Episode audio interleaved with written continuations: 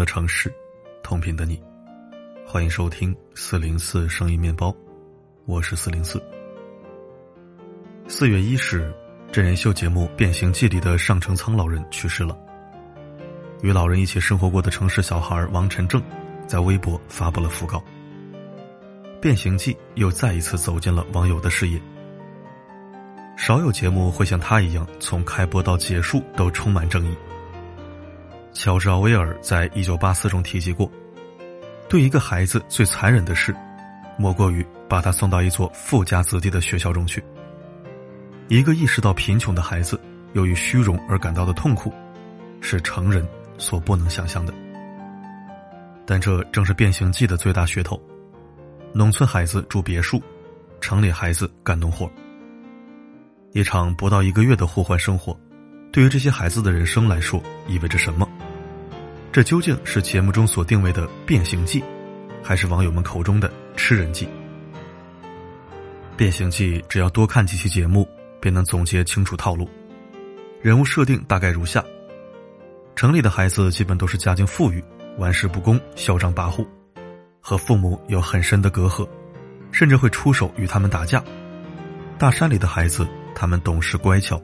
有着悲惨的身世，随时面临着辍学的困境，因极度贫穷而自卑敏感。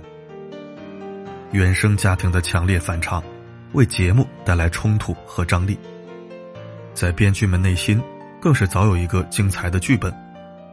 变形记的开始需要大量的冲突，结尾一定是非常煽情催泪，这是我们节目的标准。我们就是抓住农村善良感人的力量。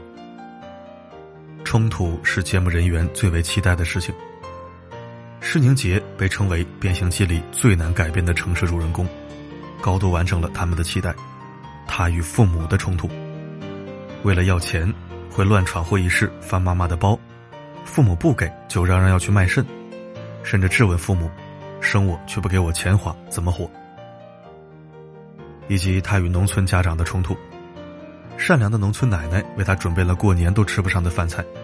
结果他只是扒了两口，就找借口减肥不吃。甚至在奶奶家，施宁杰因为受到小小挫败，狠心一脚踹飞凳子，又将整张桌子掀翻，直到把家里砸个稀巴烂，才肯停下来。可他不知道，这些甚至不太美观的家具，还是奶奶从邻居家借回来的。更不要提他数次与工作人员起冲突的事情了。节目的一开播。观众的情绪快速被这位混世魔王彻底点燃，不少人直呼：“这孩子真是没救了。”可到了后面，石宁姐有了变化，似乎真的有被感化。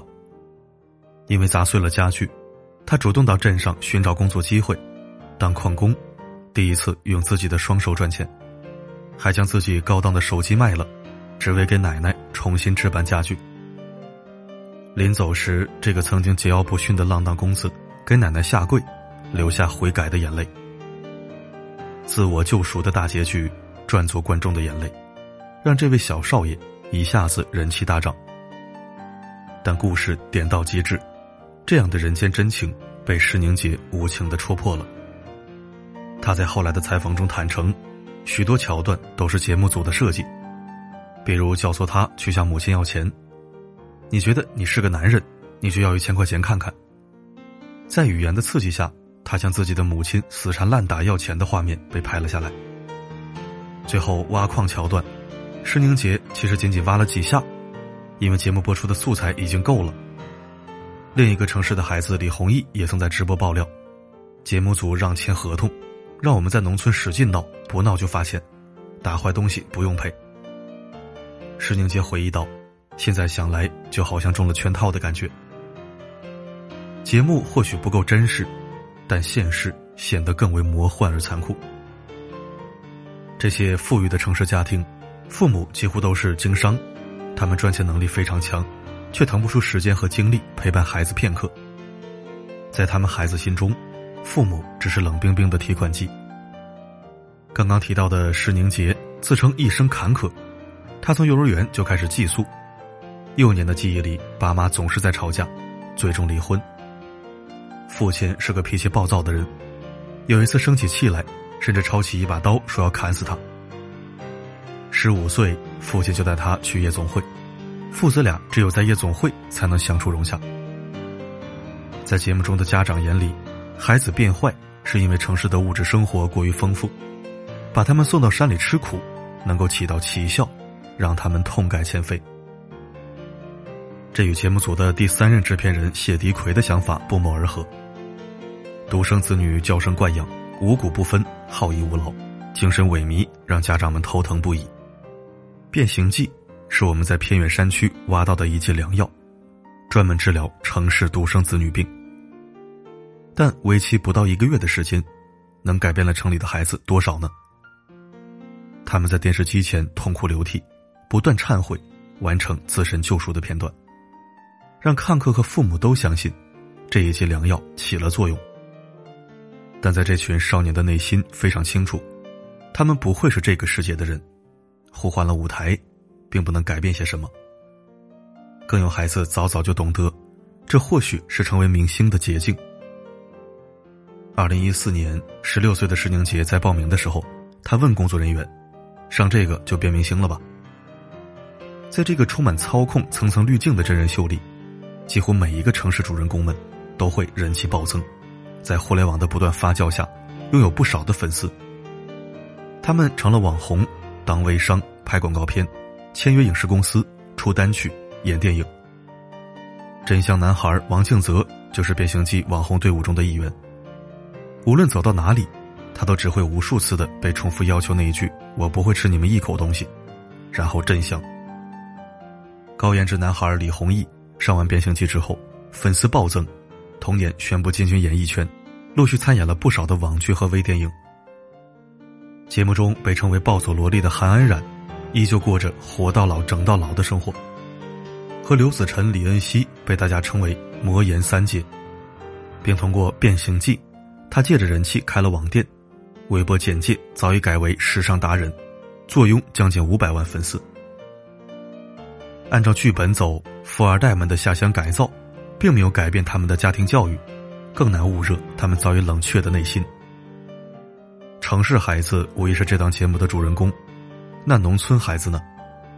他们从来都只是城市孩子的背景板，而且不被期待着。有些因为城市繁华而迷茫的孩子，迎合了部分人的设想，农村孩子果然经受不了诱惑，很快被嘲笑和谩骂。但是他们都只是一群孩子。在节目之前没有见过高楼大厦，没有随时享用的零食和软床，让他们怎么一下子适应呢？他们难道就只配当跳梁小丑吗？王红林是典型的外人嫌的农村孩子，自幼父母离异，他是跟着奶奶和大伯生活的，但大伯因为工作意外而半身瘫痪，因此年过六旬的奶奶成了唯一的劳动力，大伯只能躺在床上绣十字绣帮补家用。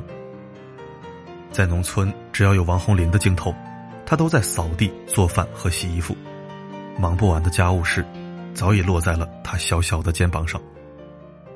如此乖巧的孩子，却被节目组人员别有用心的策划了一场公主戏。当他正在午睡时，突然被节目组叫醒了，并让一位男同学给他洗脚。在《变形记》官方出版的书籍也是这样不实的记录。来到城市后。王厚林的改变出乎所有人的意料，他居然变得娇气了。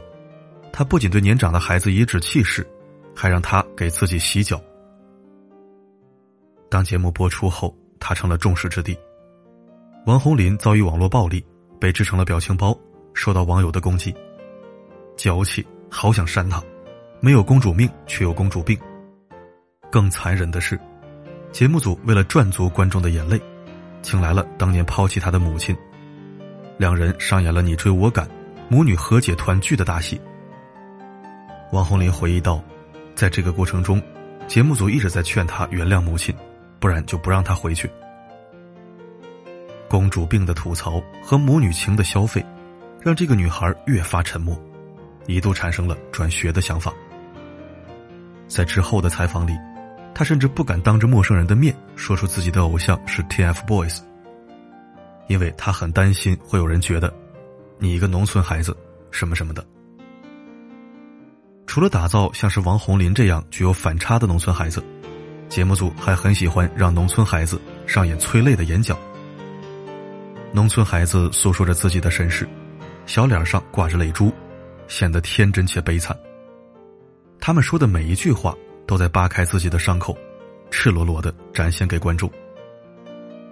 节目组李红丽说过：“我觉得媒体再也不能等着故事发生，再也不能平平静静的记录生活，电视人应该制造戏剧性。”当节目组拿起摄像机和脚本时，农村孩子不过是他们手中的扯线木偶，让他们哭，让他们愤怒，让他们局促不安，这样在镜头前迷失着自我。李磊，一位从事乡村支教多年的志愿者，从二零一三年起抵制节目至今。他回访过某个参加节目的农村孩子，得到的是这样的反馈：回校后不跟之前好友玩，觉得去过大城市了不起，和同学不一样了。有段时间还虐猫虐狗。觉得心里委屈，凭什么人家能过上那样的日子，我就得回山沟，并一直憎恨父母，觉得他们没有出息，不该这样委屈他。打着公益节目的口号，最终却只是一心求流量和播放量。孩子的心智将会发生如何变化，从来都不是他们的考虑范围。卑鄙而无耻，在闹剧中，谁是最后的赢家呢？高占喜出生在青海农村，一个极度贫苦的地方。在他老家，只有四分之一的孩子能够读到高中，其余大多数是辍学打工养活家人。因为贫穷，十四岁的他深信读书改变命运。然而，吃饱穿暖都成了问题，辍学很可能是他最后不得已的选择。后来，父亲因工作意外，又导致双目失明，让这个家雪上加霜。这样的高占喜揣着二十块钱，踏上了城市的交换之旅。他说：“想要去新华书店，想去图书馆看看。”角色交换的第一天，当亲眼目睹城市里的繁华与热闹，高占喜无所适从，好几次忍不住潸然泪下。但毕竟是个孩子，他总能很快的适应新生活。他换上新的运动鞋，学会了玩电脑游戏。当有一笔自己口中的巨款时，他只记得给自己买了一大袋零食，请表弟表妹吃饭。高占喜全然忘记了好好学习的远大志向，更表示不想家了，不想回去了。孩子的风评也开始变化，农村孩子也一样，有钱了会飘。他到了日子，肯定也不愿意离开城市。然而最终，我们都预想错了，在交换结束的前一天。他无意间得知父亲摔伤了，高占喜马上找到节目组，主动提出马上结束交换，他要提早回家。节目组问：“你不是不想回家吗？”他羞涩的笑着说：“我的麦子熟了。”城市的繁华曾扰乱过他的心，但最后他选择平静回到村里。过去的七天像做梦一样，但梦总会有醒的一天。这是一个十四岁孩子的领悟，更加坚定他自己的内心：读书就是唯一的出路，考上大学才能走出这里。故事的最后，他是幸运的，在城市父母的资助下，他得以继续读书。二零一一年，高占喜凭借优异的成绩考上了湖南师范，这个院校当时在青海只招两个人。后来，他还成为了一名国防兵。担任过大学军训的教官，见过他的学生都形容他很高很帅。像是高占喜这样能够真正实现逆天改命的大山孩子并不多。许多农村孩子依旧挣脱不了父辈的命运，他们心有不甘，但奈何身上背负的责任太沉重，早已压得他们难以前进。甚至有些孩子已经过世了，都无人知晓。那个因先天性疾病但没钱医治而过世的小黑，早早嫁人却因劳累染上癌症的丫头，既定的故事脚本，层出不穷的套路，让电视内的孩子上演着一场木偶戏，让电视机外的观众哭了、疲惫了，最终散场了。如果要问谁是最大利益获得者，只能回答是节目团队。想要将教育甩锅的父母，和一群无聊的看客罢了。共一片天空，流动着一样的风。每个人的世界都不同，你有的感动，我有的执着，彼此无关的梦，感谢收听。资本的恶臭，流量的烂俗，让我阵阵作呕。城市孩子没有错，农村孩子又招谁惹谁了？让你们这么当做小白鼠试验着玩用完了就丢掉，弃之如敝履。不得不说，变形计节目组真的是太缺德了。希望那些没底线的策划者都不孕不育，但子孙满堂。好了，今天的分享就到这里，我是四零四，不管发生什么，我一直都在。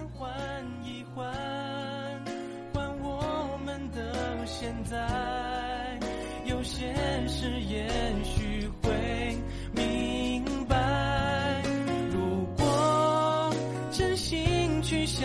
想我们的未来，生活就会更加充满期待。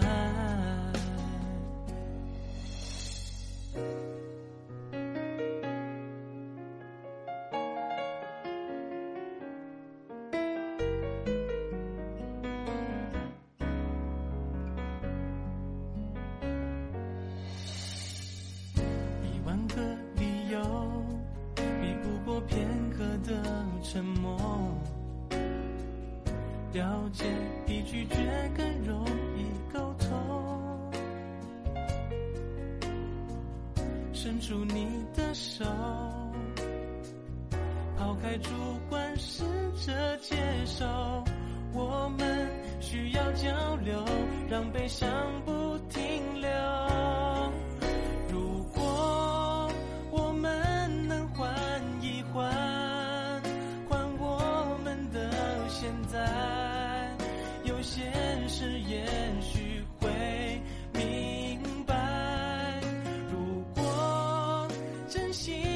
想象我们的未来，生活就会更加充满期待。